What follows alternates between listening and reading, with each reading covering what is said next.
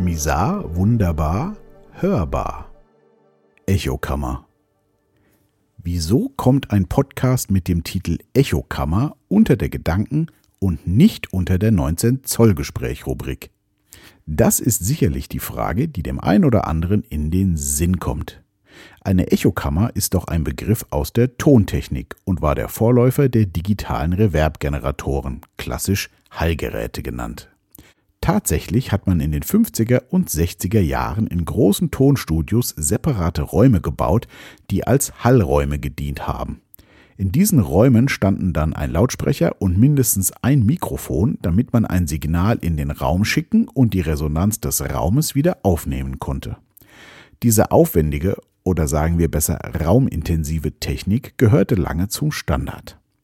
Natürlich wurden auch Musiker oder Sänger direkt in entsprechende Räume gestellt und gleich zusammen mit dem Hall aufgenommen. Nachteil, der Hall war, einmal aufgenommen, nicht mehr zu ändern. Später kamen dann die digitalen Hallgeräte und das Ganze wurde merklich komfortabler. Konnte man dann im Nachhinein mit einem trocken aufgenommenen Signal die verschiedensten Raumsimulationen ausprobieren. In meiner Anfangszeit in der Musikproduktion gab es zwar schon gute Hallgeräte, allerdings fehlte mir das nötige Kleingeld und so haben wir uns auch oft des Badezimmers oder des Kleiderschrankes für gewisse Aufnahmen bedient. Aber darum soll es heute eigentlich gar nicht gehen. Dies lediglich als kleiner Exkurs in den Begriff der Echokammer. Wieso also der Podcast Echokammer in der Gedankenrubrik? Wir leben aktuell in recht turbulenten Zeiten, wobei ich als über 50-Jähriger schon deutlich turbulenteres erlebt habe. Bin also nach wie vor entspannt.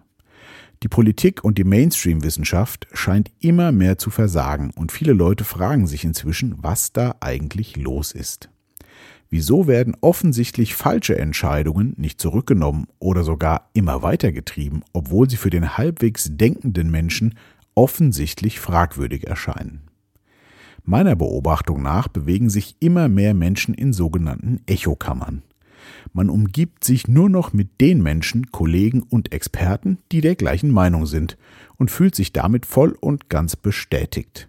Kritische Meinungen oder andere Expertisen werden direkt unter diversen Vorwänden diskreditiert und ausgeschlossen und somit nicht mehr gehört.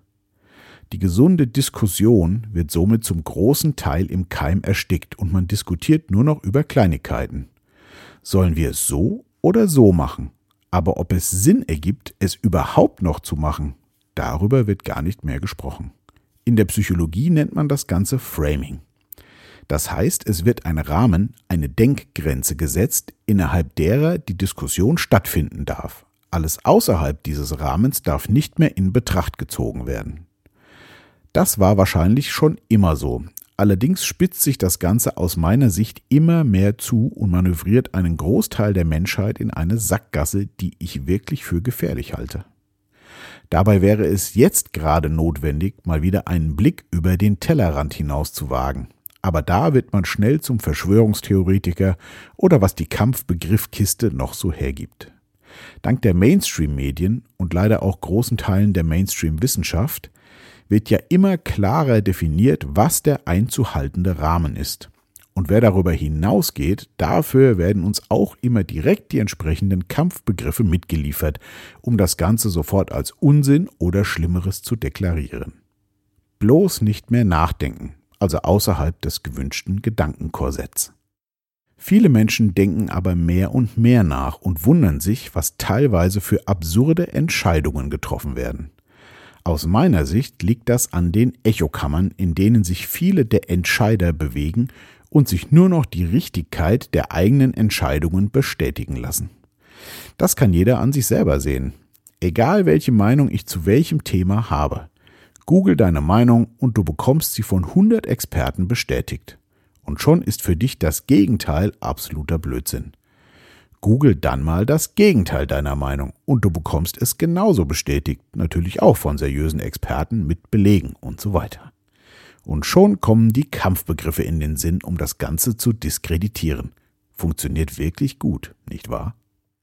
Raus aus den Echokammern und mal wieder die Gedankenschleusen in alle Richtungen öffnen und vor allem Empathie für die andere Seite, versuchen zu verstehen, warum andere Leute vielleicht anders denken und nicht einfach die Kampfbegriffsschublade aufmachen und den anderen einfach niederstrecken.